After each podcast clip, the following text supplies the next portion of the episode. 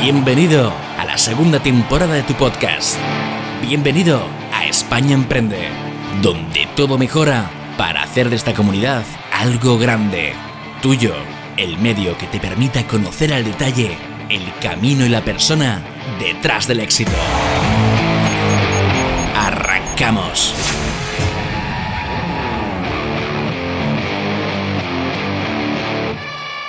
Todos, ¿qué tal estáis? Bienvenidos a un nuevo podcast de España Emprende. Lleváis mucho tiempo pidiéndonos muchos a la invitada de hoy y por fin está con nosotros. Cofundadora de Empes, eh, startup que se dedica a la fabricación sostenible de mochilas, a la vez que proporciona empleo a familias nepalíes en riesgo de exclusión. Elegida además en 2019 como Mujer Española Empresaria del Año, os recomendamos que después de esta entrevista escuchéis su ponencia más que interesante en las famosas TED Talks. Se trata en definitiva de una mujer concienciada con el negocio, con el trabajo duro, la responsabilidad social de la empresa. Gloria Dubianas, ¿qué tal Gloria? ¿Cómo estás? Cuéntanos, ¿algo más que te gusta añadir a la... Hola. No, no, no, no, muy bien. muy Muy bien, muy bien, muy bien. Bueno, eh, como siempre, nos gusta hacer, vamos a los inicios. Un poquito, ¿quién eras tú y qué te apasionaba antes de meterte en el mundo del emprendimiento? Cuéntanos.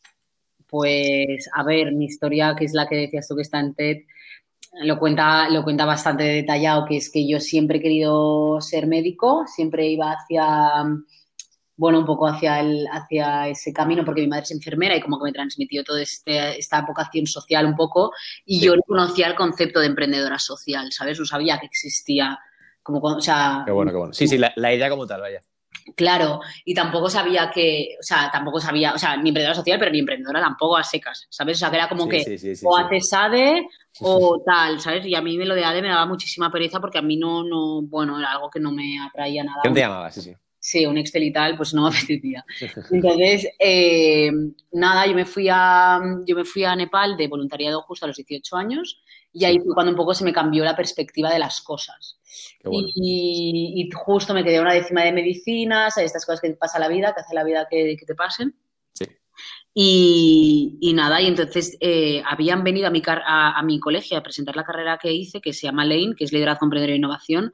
Y, bueno, y, yo cuando me presentaron esta carrera, o sea, antes de ir a Nepal y todo, ¿vale? Eh, estamos hablando un poco del tiempo, y les dije a mis padres, ¡buah, quiero hacer esto, me encantaría y tal, porque ya, había, ya yo había hecho como asignaturas de emprendimiento en el cole y todo esto. Pero mis padres me dijeron, céntrate en medicina, que es lo que toda la vida has querido, y luego ya si no entras, ya vemos. Entonces, eh, la selectividad en septiembre, eh, empecé a, ver, a ver posibilidades en unis privadas, no sé qué, porque yo me negaba a ir a la privada, y no metí en, la, en lo de la selectividad, no puse ninguna opción más que no fuera medicina, ¿vale? Es que esto es yo en plan... voy a entrar por, vamos, por... Sí, sí o sí. Sí, y nada. Entonces, eh, al final me metí en esta carrera, en plan, como que todo el mundo había empezado ya la uni, ¿sabes? Todo el mundo estaba en, en, los, en los cursos estos de pre...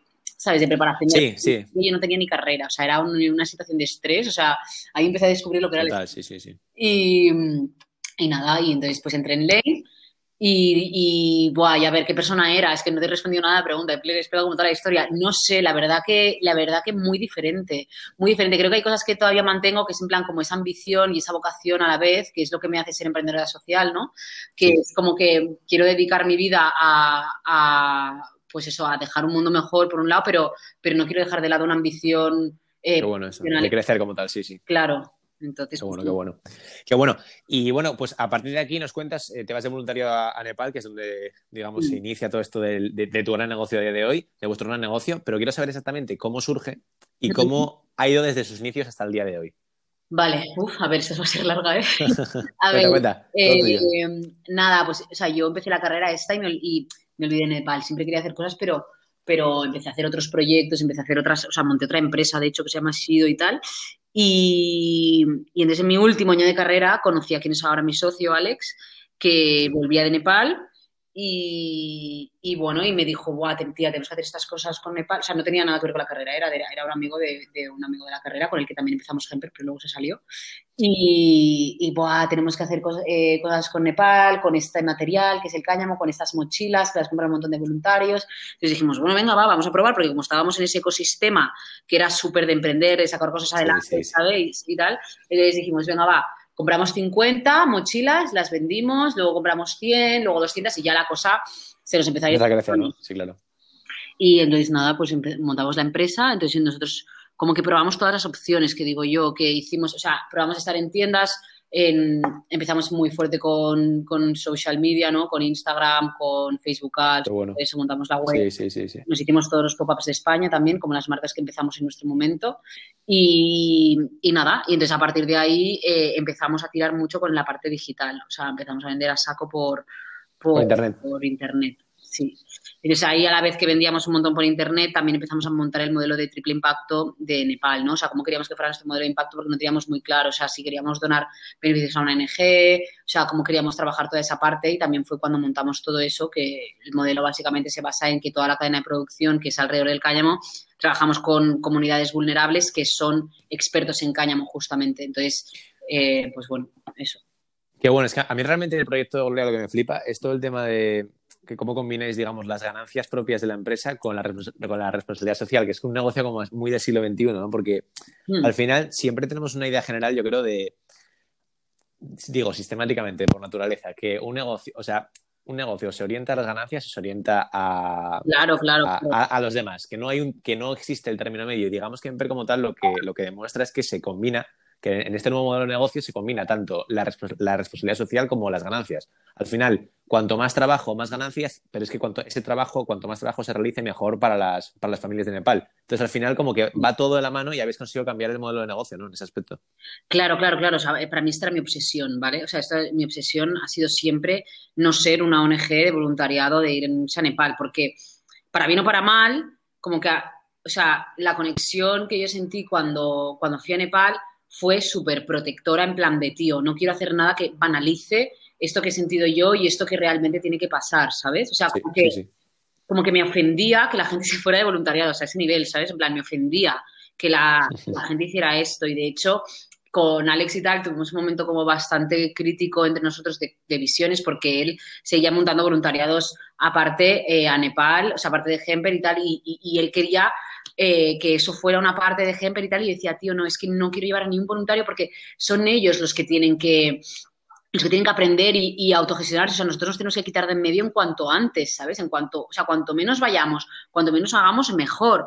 O sea, evidentemente, eh, evidentemente a mí me encanta ir a Nepal y soy la primera que me, que me flipa ir ahí, estar, pasar... Sí, y darles pero, pero tengo esa visión de decir, no, tío, es que yo me tengo que salir de esto, ¿sabes? O sea, tienen que hacerlo ellos. Entonces, eh, eso por un lado. Y por otro lado, pues también, ¿no? Que a mí me da, o sea, es lo que te decía al principio, que yo siempre he tenido esa vocación social y por qué no puedo ser una persona profesionalmente exitosa dedicándome a hacer el bien, ¿sabes? Porque tengo que estar Ahí está, justo. al revés, ¿no? O sea, porque tengo que justo, justo, justo, Porque, porque ser directora de una ONG tiene que cobrar menos o está mal visto tal que uno, uno de una multinacional, no lo entiendo, ¿sabes? No entiendo, o sea, es como que... Sí, que al final mezclas, lo que, lo que has hecho es eso, o sea, es mezclar lo bueno de uno y lo bueno de otro, ¿no? En un nuevo concepto de negocio y es lo que, es, es lo que me parece súper interesante claro, las empresas son brutales, es que al final generas o sea, se genera riqueza, se genera riqueza y la riqueza trae bienestar social, trae impacto social positivo. Lo que pasa que es cuando nos pasamos de apretar, o sea, de sacar al máximo, o sea, ese capitalismo extremo, de sacar el máximo beneficio de todo,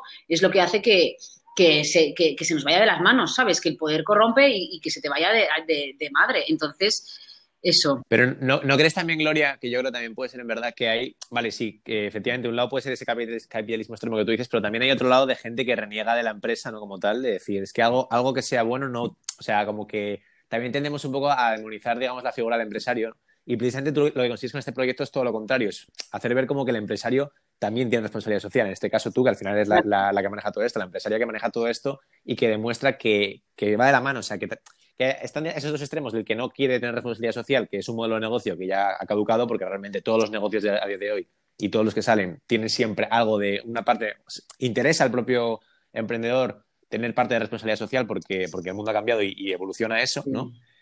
Y también la parte de los que renegaban de, las ganancias, pensando que todo es responsable, en el sentido de que algo que sea responsable socialmente no puede aportar ganancias al, que maneja el proyecto, también acabar con ese concepto, porque realmente al final también se busca la ganancia en el mundo de la empresa, es, la clave. Entonces al final, como que hacen las, dos cosas y es que el nuevo modelo, es lo que te digo, que es súper, súper interesante y que además yo creo que os van a copiar muchos. Sí, no, y ahí, ahí si, te, si me permites que te, que te corrija un poco, Dime. Eh, es que no hay responsabilidad social. O sea, nosotros lo que hacemos es que o sea, los emprendedores sociales lo que, lo que nos diferencia es que nosotros no creamos el, negocio para ganar dinero, nosotros creamos el negocio para resolver un problema social y luego ganamos dinero de ello. ¿Sabes? Ganamos dinero de resolver un problema, que por lo tanto es brutal, porque es como que... Claro, claro, eso voy, eso voy justo, ¿no? Que, al final es lo que te digo, o sea, a ti te reporta un beneficio económico, pero es que la labor que tú eh, aportas al, al digamos, para resolver ese problema, la cantidad de gente a la que, a la que aportas bienestar social, eh, es, o sea, el resultado es, es muy bueno, lo mires desde donde lo mires, desde, los dos puntos de vista el resultado es perfecto. Sí, sí, sí, sí. Sí, sí, sí, no, no, no, a mí, mí me parece brutal. Lo que pasa es que es verdad que es mucho más complicado porque al final tienes muchas menos opciones de muchas cosas, ¿sabes? Entonces es como, es lo más complicado porque, pues bueno, pues si tienes que empezar a ser coherente con todo lo que haces, pues al final, pues tienes que decir que no a muchas cosas que son más fáciles, más baratas y tal que lo que esto. Pero bueno, pero sí, sí, vamos, o sea, yo, o sea, por eso estoy aquí, ¿sabes? Porque creo, o sea, aparte de que creo en mi proyecto, en el propósito y todo esto, que es lo que me da más energía y tal, es porque realmente creo en el modelo. Y creo que el modelo, o sea, yo las veces que hemos estado a punto de cerrar Gemper, realmente lo que más me dolía no era Nepal, porque yo a Nepal puedo volver cuando quiera, a nivel personal, puedo pasar, puedo irme a vivir ahí si quiero, ¿sabes? O sea, lo que sea. Pero más a nivel global, lo que a mí me dolía era como decir, joder, es que, perdón, o sea, jope. Ah, no, pasa, no, pasa, nada. Estoy como, estoy como estás, en, estás en casa, no pasa nada, lo que quieras.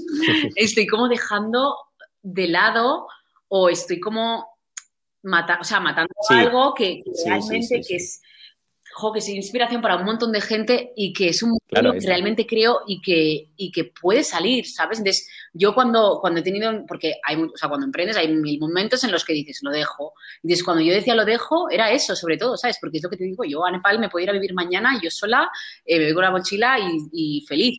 Pero dejo de la, o sea, para mí me, sentía que fallaba a esto que creo, lo que creo realmente que es eh, el modelo de negocio. Qué bueno, qué bueno.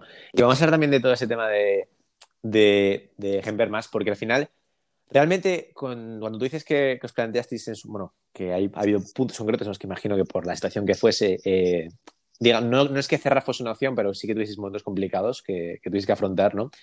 Eh, para ti, a la hora de, decir acabo con este proyecto, es lo que tú dices. O sea, ¿qué te dolía más? El, o sea, no poder aportar valor a las familias allí y no poder favorecer a su bienestar social o que o aparte que considerasen también que en tu caso era un fracaso, en el sentido de la típica cultura española esta de... No.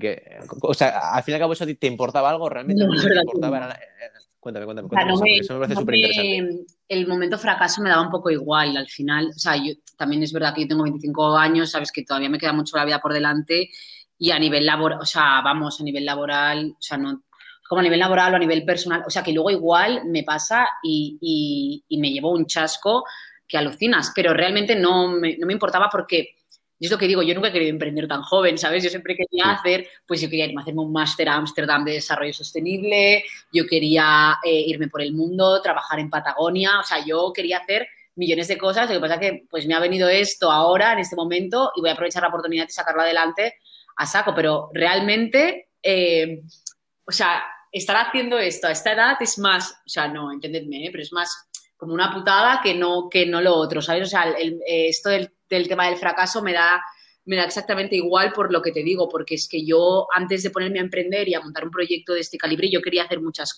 otras cosas antes. Sí, sí, sí, sí, sí. Qué bueno. Sí. Es que eh, por eso me sorprende, ¿no? Y para bien, en el sentido de que al final también es lo, siempre lo comentamos con casi todos los invitados que vienen, ¿no? Que al final dentro de, de, de España, y tú también nos lo podrás decir mejor que nadie, ¿no?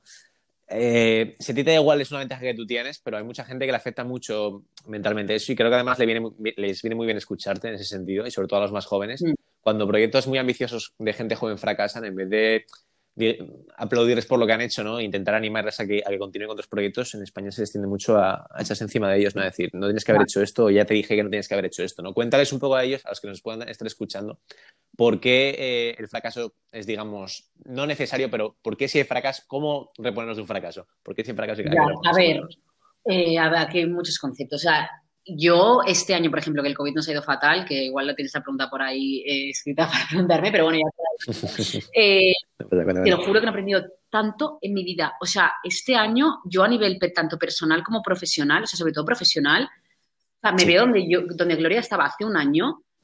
Te lo, o sea, y sobre todo esto me pasaba en, porque eso, la, la última crisis que tuve, si cerramos o no cerramos tal, fue en diciembre, que fue al cerrar el año, claro. Eh, era como, la Gloria, tía, mírate, a ti hace un año, todo lo que sabes, o sea, ha sido un año brutal, que he aprendido una barbaridad, o sea, soy una profesional diferente. O sea, es como si me hubiera metido eh, cuatro años de carrera más, cuatro años de más en uno, ¿sabes? ha sido increíble, porque las cosas van mal. Pero cuando las cosas van mal, le das más vueltas, pruebas más cosas, haces más cosas. Entonces, yo creo que el fracaso es eso. Y luego también a nivel mental, o sea, creo que tú sabes o tu cuerpo sabe cuando, cuando tienes que decir basta. Y creo que no es nada negativo. O sea, creo que de hecho es lo más importante. O sea, que, que realmente psicológico, o sea, lo más importante en, en, la vida al final somos nosotros mismos, ¿no? Entonces, si tú mentalmente vas a acabar destrozado por sacar algo adelante que a nadie le importa. Si es que a nadie le importa, es que a quien le importa es a ti, ¿sabes? O sea, al final. Ya. Sí, sí, total. No, no, la vida va de muchas más cosas, ¿no? O sea, como que, no sé, yo creo que es como que que vamos, que es que es lo que te digo, que es que en un año, pues, no sé, o sea, te haces un año sabático y te va, y yo qué sé, ¿sabes? Igual, y ahí te enamoras, no sé, ¿sabes? Pero como que, que al final las cosas es esto y también, o sea, yo una cosa que quiero decir es que para emprender lo más importante es la salud mental, estar, estar, o sea, llevar eso a rajatabla, o sea, cuidarte a rajatabla. Eh, y yo lo he aprendido sobre todo este año después del COVID y tal, que es decir, o sea, es que es lo más importante de todo, de todo, porque es que la empresa, o sea, el nivel de facturación, el nivel de cómo va tu empresa depende directamente de cómo los jugadores o los inversores están mentalmente.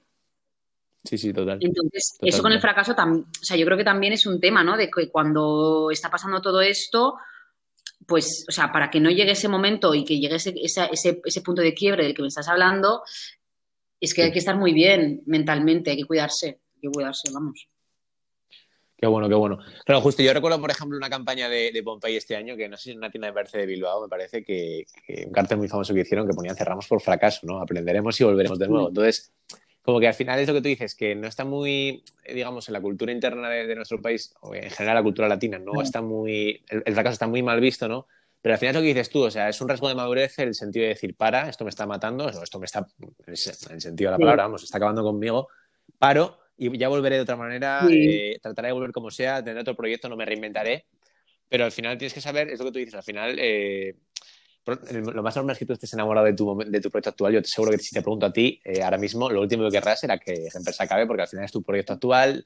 Eh, todo lo que, ya no solo eh, lo que tú dices, los beneficios que a ti te aportan, sino la cantidad de beneficios que tú aportas al resto y que a ti te reconfortan tanto y tan realizado te sientes.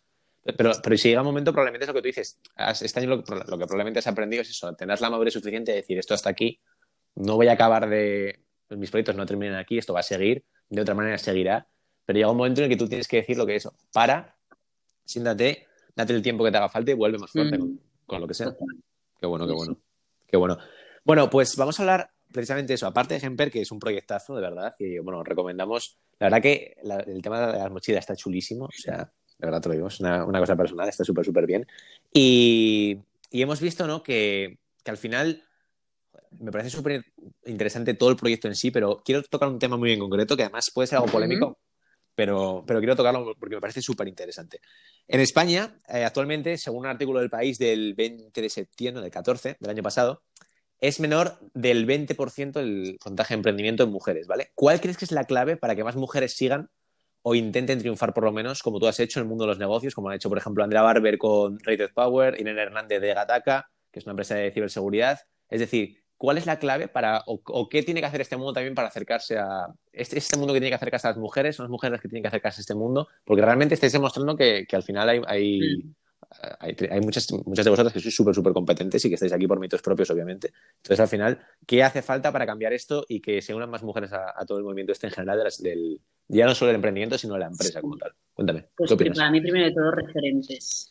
Referentes. O sea, yo, es lo que te digo, yo de pequeña no me visualizaba siendo emprendedora porque no conocía a ninguna emprendedora, ¿sabes? Y de hecho todavía hoy en día si me preguntas, mira que hay, hay un montón y yo tengo referentes, pero si me preguntas, me cuesta decirte esta persona es referente, ¿sabes? O, toda esta lista De, Me cuesta porque, porque no hay, ¿sabes? Entonces es como que simplemente con el hecho de, visibilizar y de tener referentes y yo qué sé, tenerlo en casa, ¿no? Es, es, como con muchas otras cosas que también eh, hay, pues, en, que hay en el mundo, ¿no? O sea, lo típico de, pues, yo qué sé, em, bueno, no sé, o sea, como más, más, más cosas, ¿no? Pues al final, eh, pues temas de raza, temas de temas de eh, orientación sexual, ¿sabes? O sea, como todas cosas a las que las empiezas a normalizar y las empiezas a ver más, eh, pues, eso, como que la gente que, es así o que, o que puede tener esas, inquietudes se ve reflejado y dice, va, pues yo también voy a dar el paso. Entonces,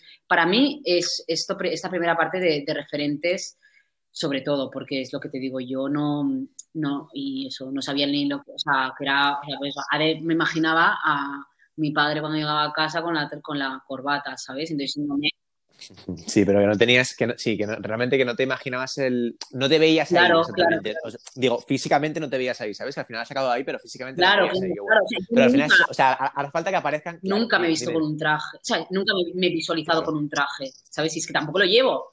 Entonces es como que Sí, sí, sí, Es, pues eso, es, es, tú donde te ves. Entonces yo ahí no me, ve, ¿sabes? O sea, es que no me, no me veía, no, jamás. Entonces, claro, ha sido un poco a raíz de pues eso, a raíz de ir conociendo y de irme creando ese mismo camino con referentes de otros de otros sitios, de decir, vale, pues eh, yo puedo llegar hasta aquí, ¿sabes? Y también es un punto de inconsciencia, yo creo, de decir, no sé, como de, o sea, sobre todo yo creo que en el caso de las primeras, ha sido como esa parte de, de, inconsciencia, de, de, no ver que realmente o no, o no ver que realmente estás tú, sabes, como que no hay, ¿sabes? Es como que las que hemos empezado es como que tenemos tan claro lo que queremos que es como que decir, me ¿sabes? No, no, no, te, no te paras a pensar nada ni, ni, ni, te surgen dudas. También en mi caso, tengo que decir que, que yo, me, o sea, yo me he asociado con, con, con hombres, o sea, mis socios son hombres. Entonces, esto a mí me ha ayudado un montón en muchos niveles también, pues eso, de, de, de decir, plan, vale, es que no, no voy yo sola, ¿sabes? Entonces eso a nivel como yo creo que también afecta. Entonces, ¿qué más?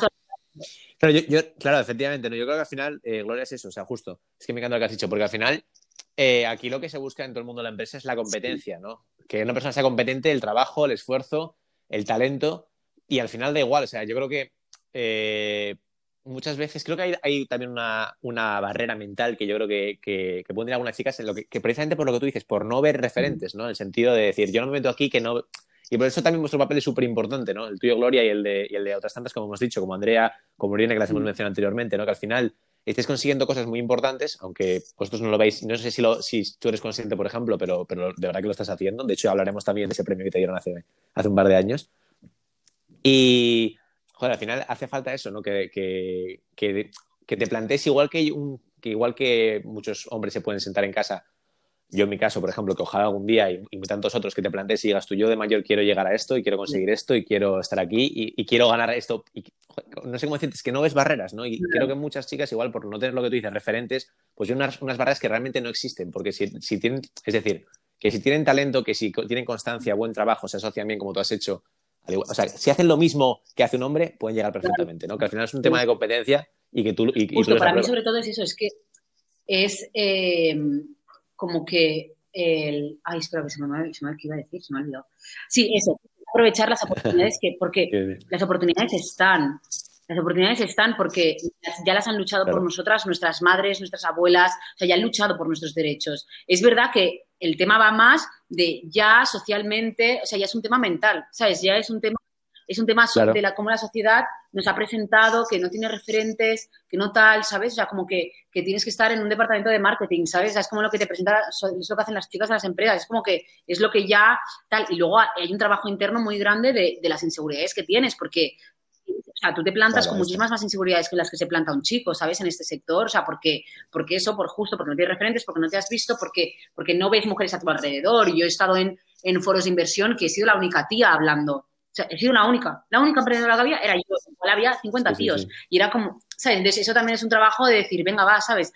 Eh, a tomar por el culo, con, con, perdón, pero es como, ya está, ¿sabes? O sea, si estoy yo aquí y punto, y tengo muy claro lo que quiero y, y, y, me da igual, ¿sabes? Pero bueno, pero también es verdad que, que eso, que te, o sea, te, tienes que enfrentar a muchas situaciones así, ¿no? Y, a mí hay una emprendedora que es, que es mi referente, que la voy a nombrar, que se llama Elena Guardans, que, que ha fundado una empresa hace muchos años, ya no es emprendedora, es empresaria, o sea, tiene cuatro, o sea, tiene 4.000 empleados, es una locura la empresa, y dice una cosa que a mí me gusta mucho, que es que cuando eres mujer te interrumpen más, ¿sabes? Porque como que ponen más en duda lo que tú tienes que decir o lo que estás haciendo o como tal. O también está esta connotación que en mi caso, o sea, soy emprendedora social, pero es como que se entiende más que una mujer sea emprendedora social, ¿sabes? Porque no es parece que es como no es emprendedora del todo, ¿sabes? O sea, no es, de, no es empresaria del todo, pero bueno, esto me da igual, ¿sabes? Pero como que se acepta más. Pero vamos, que yo básicamente para mí es eso, es que es que tú tengas muy claro las cosas y que aproveches las oportunidades porque las hay y, y, ya está, ¿sabes? Y que te cojas referentes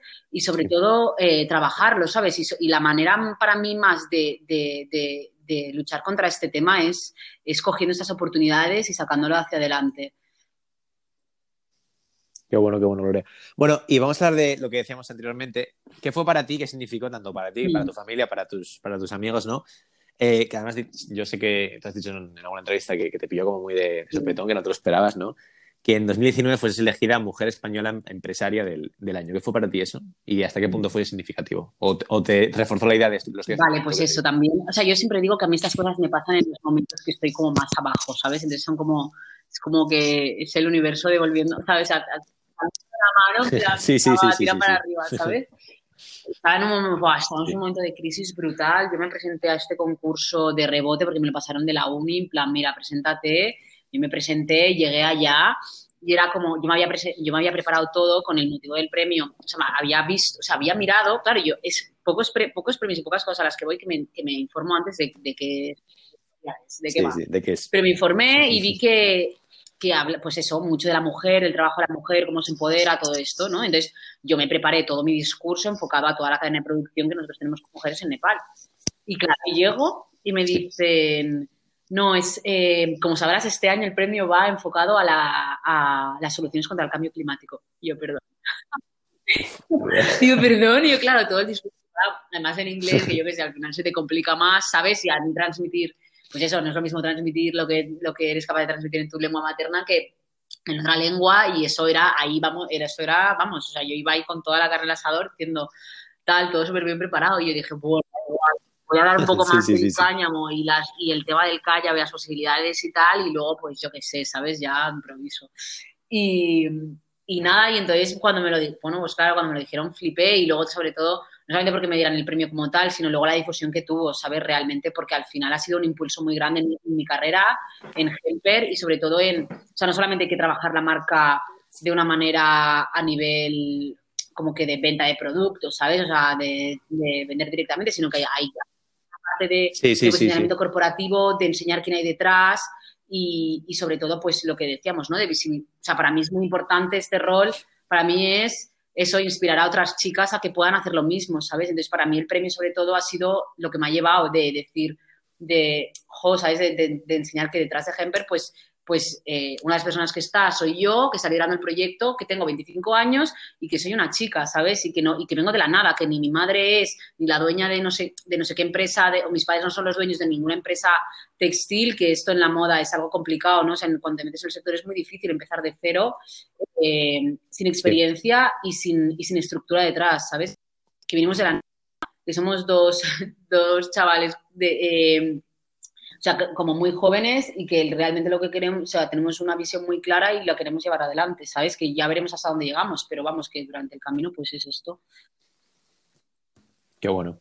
No, es que es lo que te digo, además, o sea, tú ten en cuenta que, que a día de hoy realmente con, con, lo que habéis ya conseguido hasta hoy, que ojalá esto sea mucho más tiempo, ¿no? Pero que, que ya tienes un buen baje, lo que dices, sois jovencísimos todavía, 25 años, o sea, no es nada y, ya tenéis un bagaje detrás muy importante realmente para, para, la que tenéis y habéis conseguido cosas ya muy, muy, muy importantes. Entonces, al final, eh, es lo que tú dices, no sabes cómo va a estar mañana o mm. pasado o qué va a pasar, pero que, que la satisfacción que yo creo que tienes que tener y que tendrás seguro de que hasta el día de hoy lo has dado todo y, y a cambio has tenido todo esto y todo lo que, vas, lo que te dará el futuro, si, si así sigue siendo, pues yo creo que es súper, tiene que ser súper satisfactorio para ti. Sí, sí, sí. Totalmente. Eh, bueno, y por último, dos preguntas, ¿vale? Más ya personales, bueno, porque estará bastante personal, pero, pero un, tema más y luego la pregunta que repetimos siempre a todos los, a todos los invitados. Eh, la TED Talk, ¿qué significó para ti que te llamasen? Al final son unas charlas que, bueno, por si alguno las, por si alguno las conoces, eh, probablemente las ponencias más importantes del mundo en tema empresarial, no sé si estás de acuerdo no, pero de las más importantes, si no la más importante. Cuéntanos cómo fue para ti y en general de mentalidad, desarrollo personal. Bueno, son las ponencias que mezclan todo eso. ¿Cómo fue para ti eso y que te, cuando te llamaron? Mira, a mí fue, porque estaba en, un, estaba en un programa que se llamaba Young Civic Leaders, que, era, que es como... Bueno, eso era un programa que me apunté, en plan que me dieron una beca y tal para hacer, bueno, para, el liderazgo cívico, que está muy bien, lo recomiendo, por cierto, en la Fundación Tatiana. Eh, y eh, una de las o sea, una de las compañeras que tenía me dijo, tía, yo el año pasado era, una, era fundadora de una startup, pero no me acuerdo cómo se llama, lo vais a matar, pero no me acuerdo cómo se llama. Pero bueno, me dijo, eh, me dijo, ah, sí, de Pangea, claro, sí, Pangea, que son, que ahora se han cambiado de nombre, se llaman Tribu, que son los que organizan el Unleash, o sea, unos eventos muy grandes y demás. Entonces, ella hizo un TED Talk y me dijo, tú yo creo que podrías hacer un TED Talk, te voy a nominar. Entonces, nada, me, eh, me, me nominó y, entonces, o sea, pues es lo de siempre, ¿no? A mí, esas veces, a veces cuando las cosas estas me pasan, es como que no, no te estás dando como de la, dando cuenta de la de la, importancia, ¿no? Pero yo, eh, es verdad que es que estas cosas, a mí lo que me pasa es que me llegan antes de lo que yo preveo, ¿sabes? O sea, yo un TED Talk, o sea, había soñado con hacer un TED Talk, pero claro, yo no, o sea, cuando tenía el TED Talk, cuando hice el TED Talk creo que tenía 22 o 23, o sea, fue hace, fue hace ya, fue hace unos, unos años. Sí, Claro, yo no me esperaba que me llegara un TikTok tan pronto, ¿sabes? wow. Lo que me fue muy guay fue que yo pude, o sea, para lo que me sirvió realmente fue para bajar todo lo que yo tenía en la cabeza, ¿sabes? Porque, porque eso, hay una parte, o sea, yo creo que cuando emprendes y cuando tienes tu negocio, lo que hablábamos antes, ¿no? Del modelo de negocio, esto del triple impacto, de eso, que es sobre todo lo que habló la TikTok, em, yo todo eso como que lo tenía en la cabeza, pero pero nunca la había escrito en un papel, ¿sabes? Y eran cosas que yo muchas veces a mi equipo, a mis socios, les, les intentaba transmitir, les intentaba contar pero, sí, pero sin una estructura clara ni en tu cabeza, ¿no? Al final tienes muchas ideas, pero sin estructura. De, de cosas que yo había visto, ¿sabes? De, pues al final, de, empresas que había visitado, de ONGs que había visto, de, prácticas que había hecho en empresas. Eh, o sea, por ejemplo, me fui a África, o sea, cuando descubrí bien el triple impacto fue como me fui a África a una empresa a hacer unas prácticas en una empresa que era triple impacto y que lo vi muy claro ahí, ¿sabes? Pero realmente lo vi pero lo digerí y luego, pues yo qué sé, ¿sabes? Visité Patagonia y también lo vi, luego visité la Fundación Vicente Ferrer y también veía cosas, pero es como experiencias que, o libros que te lees, que son experiencias que tú vas recopilando, pero nunca tienes como la oportunidad de decir, vale, lo voy a escribir y luego lo voy a contar. Entonces, pues para mí es, eso fue lo que significó la TED Talk, ¿sabes? Poder contarle al mundo lo que yo, lo que yo veía, ¿sabes? Lo que yo veo y, lo, y, y además a nivel de sistema, ¿sabes? No a nivel solamente de lo que es Hemper, ¿sabes? Sino como Qué bueno, qué bueno. Qué bueno. Y bueno, la pregunta que repetimos siempre a todos, como siempre decimos, eh, una virtud y un defecto tuyo, personal, que digas tú, mira, pues realmente de mis cualidades creo que es esta y el defecto que quiero pulir es este. Y luego, ¿dónde te gustaría verte, tanto a ti como a tu negocio, a tus demás proyectos, eh, vale, de aquí a un medio la, la, de dónde te, dónde te ves es la más complicada. Vale, un... yo creo que una cualidad mía es que voy a tope, ¿sabes? En plan, cuando hago algo, voy a, hago, ¿sabes? Como que voy a tope con... con... O sea, sí, no, no en el proyecto, pues, pues yo qué sé, ahora estamos hablando del podcast, ¿sabes? Aunque nos haya costado mil años como encontrar el momento, cuando lo hago, lo hago, o sea, estoy concentrada.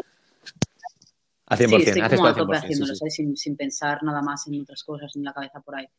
Y un defecto, pues es que, buah, es que, pues eso también es una arma de doble filo, que es también soy muy terremoto, ¿no? Entro como muchas veces es como que no pienso demasiado las cosas, ¿sabes? O sea, voy a, voy a ir eh, como un elefante en una, una cacharrería, una cacharrería. Sí, sí, Eso, entonces entro y es como uh, todo y es como, vale, Gloria, piensa las cosas o termínalas bien, pones el último lacito, ¿sabes? Como, como esa parte más de... no sé. Y luego, a largo plazo, a ver, no lo sé, mira, yo últimamente ya lo que quiero es que eh, entre más dinero del que salga de una manera estable, ¿sabes? O sea, encontrar un punto de equilibrio en el que Hemper no es esta montaña rusa tan heavy, ¿sabes? Porque entiendo que ya es como, esta montaña rusa es para siempre, pero, pero realmente lo que yo quiero Sí, buscar una estabilidad al final, una fuente de negocios, una, fuente de, ingresos más o menos estable que pueda subir o bajar, pero que sea más o menos estable. Y que además a ti te garantice eso, que al final que el beneficio social esté garantizado en, Nepal en este caso y que personalmente el negocio os dé una, una Claro, claro. A ver, también es que justo ahora también nos ha pasado esto, ¿sabes? Que con el COVID nos ¿sabes? sí, con el COVID se ha complicado todo. Sí, A nivel, o sea, más a nivel financiero, ¿vale? Pues porque a nivel de, de, otras cosas hemos aprendido un huevo y todo esto que decía antes, ¿no? Pero, pero sí que es verdad que, que eso, que como que, ¿sabes? O sea, como estar tranquilo estar tranquilas. Con Alex siempre decimos que nuestro estado de ánimo depende directamente de las ventas, ¿sabes? También, o sea, es como que esa especie de, o sea, que yo me pueda ir, me lo invento, ¿vale? O sea, no es porque me quiera ir de vacaciones, ¿eh? pero eh, pueda ir un mes y que no tenga necesidad de mirar el móvil, ¿sabes? No pase nada, o sea, es que no pase nada si Gloria no está. ¿sabes? O sea, eso tengo muchas ganas de que pase y luego pues obviamente toda la parte de, y ya estamos hablando, ¿no? De, de seguir siendo referentes, de que sea un modelo validado, que funcione, en la que la gente se fije y que salgan más empresas con estos, con estos valores y con este planteamiento, ¿sabes? O sea, que realmente la gente lo conozca y que, y que a, raíz de esto pues, se, pues salgan muchas más. Qué bueno, qué bueno. Bueno, Lorea, pues de verdad que muchas gracias por haber venido, que sinceramente ha sido una media hora súper entretenida para nosotros y, bueno, que lo, seguro que lo van a disfrutar todos los que nos estén escuchando. Que nada, que de verdad que sigas así, que sigas así tu trabajo, que además al final es un ejemplo para todos realmente, que tienes el papel ese que tú has dicho de ser una, referente para muchas que, puedan venir detrás y que seguro que quieren también hacer algo parecido a lo que has hecho tú, pero no encuentran a alguien que lo haya hecho. Así que eh, tienes ese papel, tienes que aprovecharlo. Y en lo personal, que, que, ha sido de verdad un placer para nosotros. Y dices, cuando quieras, lo que sea, eh, aquí tienes la puerta abierta para, para lo que sea. De verdad, gracias.